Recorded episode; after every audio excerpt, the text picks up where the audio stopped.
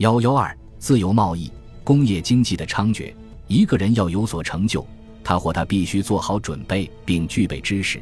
自由社会的核心是具备知识以及评论知识的自由。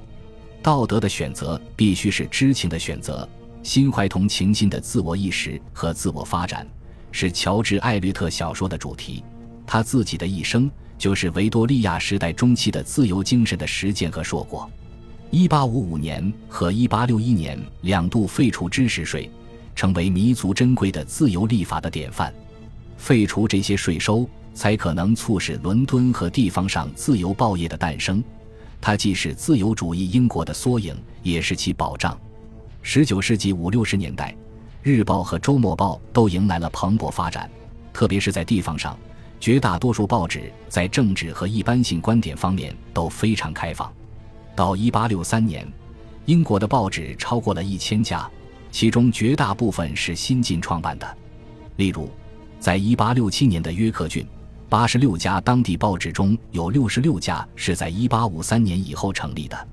在伦敦，《每日电讯报》于1855年重新创刊，作为一便是日报和自由报业的旗舰，其发行量在1871年达到了20万份，远远超过了《泰晤士报》。新创办的地方报纸秉承了《每日电讯报》的风格。毫不掩饰的热情歌颂进步主义。一八六二年，格莱斯顿巡视纽卡斯尔造船厂，这家业界领先的报纸就此次巡视发表了下面的社论，充分体现了这种风格。如果我们向德比勋爵献上一朵政治三色堇，并告诉他那是为了纪念时，那是因为保护主义的低劣谬论和疯狂不能仅仅因为他们已被宽恕而被遗忘。自由贸易戴上荣耀的绿色桂冠已十载，他的手上还握着法国条约这一未来征服的象征。我们终于将自由贸易请上了永久的神座。到了十九世纪六十年代，自由贸易已经成为英国政治的核心正统，几乎与新教传承一样不可动摇。古典政治经济学家取得了完胜。因为他们的信仰中最根本的信条已经被确立为一条被广泛接受的政治原则，只有固执、任性、自负、顽固、守旧的政治家才会否认它。正如迪斯雷利所说，议会前座的保守党政治家们很快就认识到，如果他们想要自己的政党再次成为多数党，他们必须接受，保护主义不仅已经死了，而且该死。保守党的预算案变得与自由党的一样。也全心全意地服务于自由贸易，在财政政策领域之外，关于自由贸易应该走多远，意见不一。十九世纪五六十年代，自由主义运动内部的压力集团倡导了一系列消极的自由贸易措施：废除国家教会，取消强制性教会税，取消进入牛津、剑桥及公职的宗教测试，取消对土地的转让或使用的限制。终止基于赏赐制而委任公务员。除此之外，在六十年代，各个选区广泛兴起了要求进一步改革议会的运动。这一要求受到许多但不是所有自由党议员的欢迎。对这些问题进行立法的自由党，并不是现代意义上的政党，而只是一个错综复杂、相互关联、各为其主的松散联盟。其最基本的共同点是都崇尚。忠于自由贸易的经济，在联盟内部存在许多提倡改革的利益集团，特别是宗教性质的。六十年代的一次大规模的宗教复兴，使自由党内部增加了许多宗教活动家，也激发了他们更大的热情去抒发意见或为党派的成功而卖力。罗马天主教徒、非国教教徒，甚至世俗主义者。都在这一广泛的进步运动中找到了自己的声音。这些声音因他们对圣公会和国立教会的敌意而形成共同的强音。在整个19世纪，人们投票给自由党的最重要的社会原因，或许是非国教力量太壮大了。然而，自相矛盾的是，该联盟的领导层是清一色的英国圣公会成员，虽然是温和的改革派，因此就改革的速度。联盟的领导层和更激进的支持者之间有相当大的争议。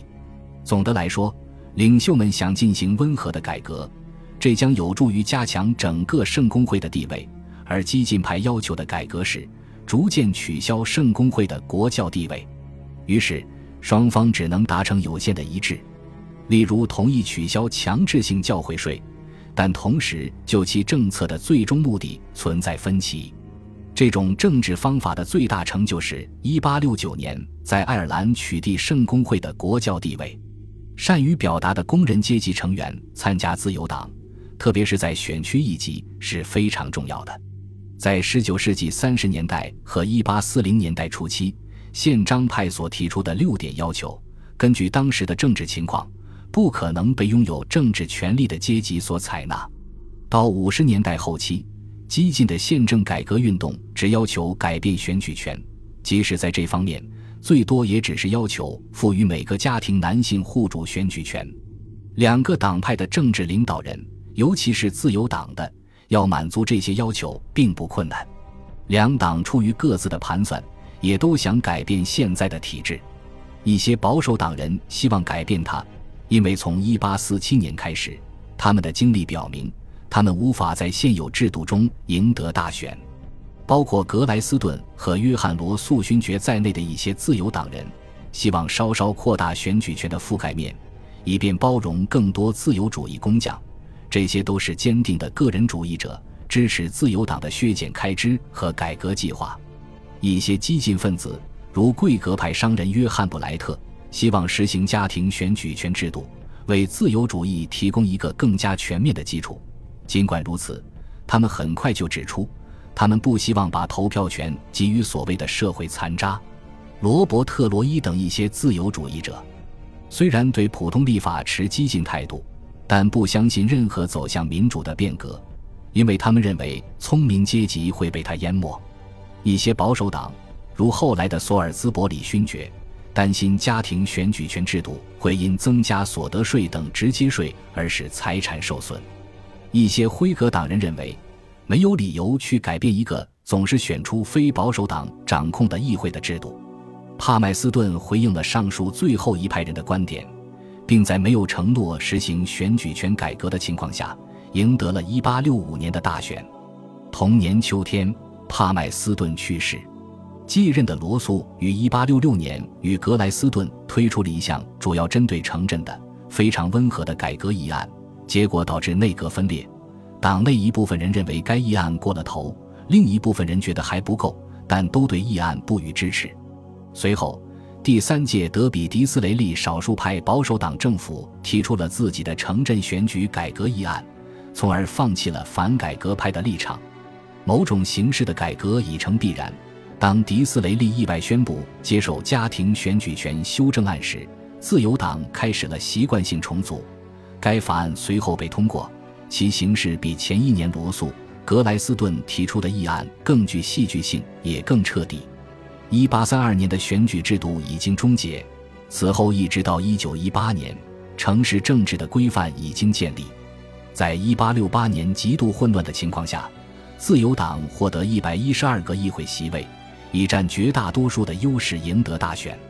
再次证实其在1865年选举中所确立的主导政党的地位。事实上，1867年的改革法案改变了政治游戏的规则，使得多数派保守党执政再次成为可能。但是，这是一八七四年由迪斯雷利领导下的保守党政府。这届政府并没有认真的试图否定过去三十年来自由主义的任何主要成就，当然也不会更改自由贸易的核心要件。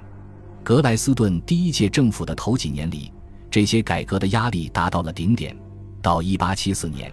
，19世纪中叶，自由主义提出的许多要求得到了满足。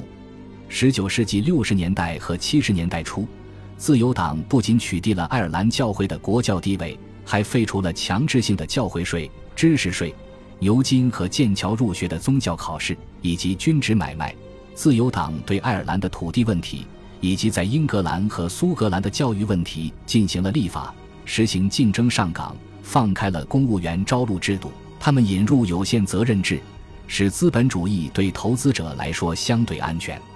在这些改革举措之上，自由党政府优先考虑的是支持自由贸易的财政政策、适当的政府会计制度、最低预算以及削减开支。尽管政治上一直存在拉锯和纷争，但这轮巨大的改革浪潮并没有受到严重阻碍。甚至确立圣公会的国教地位这件事，在一定程度上已经明确而有效地终结了削弱圣公会的地位。在三十年代还仅仅是一个激进的梦想，到了七十年代已然成为现实，而且几乎没有遇到明显的抵制。保守党的最后一张牌即无需选举产生的上议院，仅能发挥有限的作用，延迟废除纸张税，推迟废除教会税。无记名投票选举以及取消大学的宗教考试，有产权阶级和劳工阶级已经开始携手合作，意欲大规模清理自由党掌舵的国家之船的甲板。自由贸易成为主流思潮的时候，恰逢经济繁荣时期。这一时期从19世纪50年代初持续到70年代初。当时的人们认为，自由贸易促成了经济繁荣。但是经济史学家对此表示怀疑，取消关税壁垒可能只会对英国经济产生微不足道的影响，但在全国都在致力于经济发展这一大背景下，对自由贸易的重视刺激了所有阶层共同的创业热情。从数字来看十九世纪中叶的经济繁荣并不惊人，而且这里面还存在轻度的通货膨胀。但这一段时间的经济发展至关重要，因为这似乎表明，二十至五十年代期间一直是当务之急的英格兰状况问题，可以或正在被在现有的社会和政治框架内运作的市场力量解决。即使十九世纪六十年代兰开夏郡的棉花饥荒所造成的困境也没有造成持久的政治影响，有产阶级感到庆幸，地方上的举措和自愿捐款。似乎足以让威斯敏斯特政府避免对兰开夏劳工的苦难承担任何直接责任。与任何其他国家相比，19世纪50年代至70年代期间，英国经济在其复杂性以及产品和活动的范围来看都非常出色。英国拥有丰富的早期工业经济的基本原材料煤和铁。由于大陆国家需要进口英国的煤和铁来为自己的工业化提供基本原材料。英国这两种大宗商品的世界性优势更为凸显。一个生机勃勃的制造业生产出各种各样的物品，从船舶和蒸汽机到纺织品，再到装饰维多利亚时代家居的林林总总的小商品。英国船只把出口的商品运往世界，让整个贸易世界都留下维多利亚的烙印。这种活跃的工业活动，依赖于坚挺的货币。以及一个有时候会失灵但相对比较稳定的银行系统，特别是从19世纪70年代开始，银行系统在经济中发挥着越来越重要的作用。恭喜你又听完三集，欢迎点赞、留言、关注主播，主页有更多精彩内容。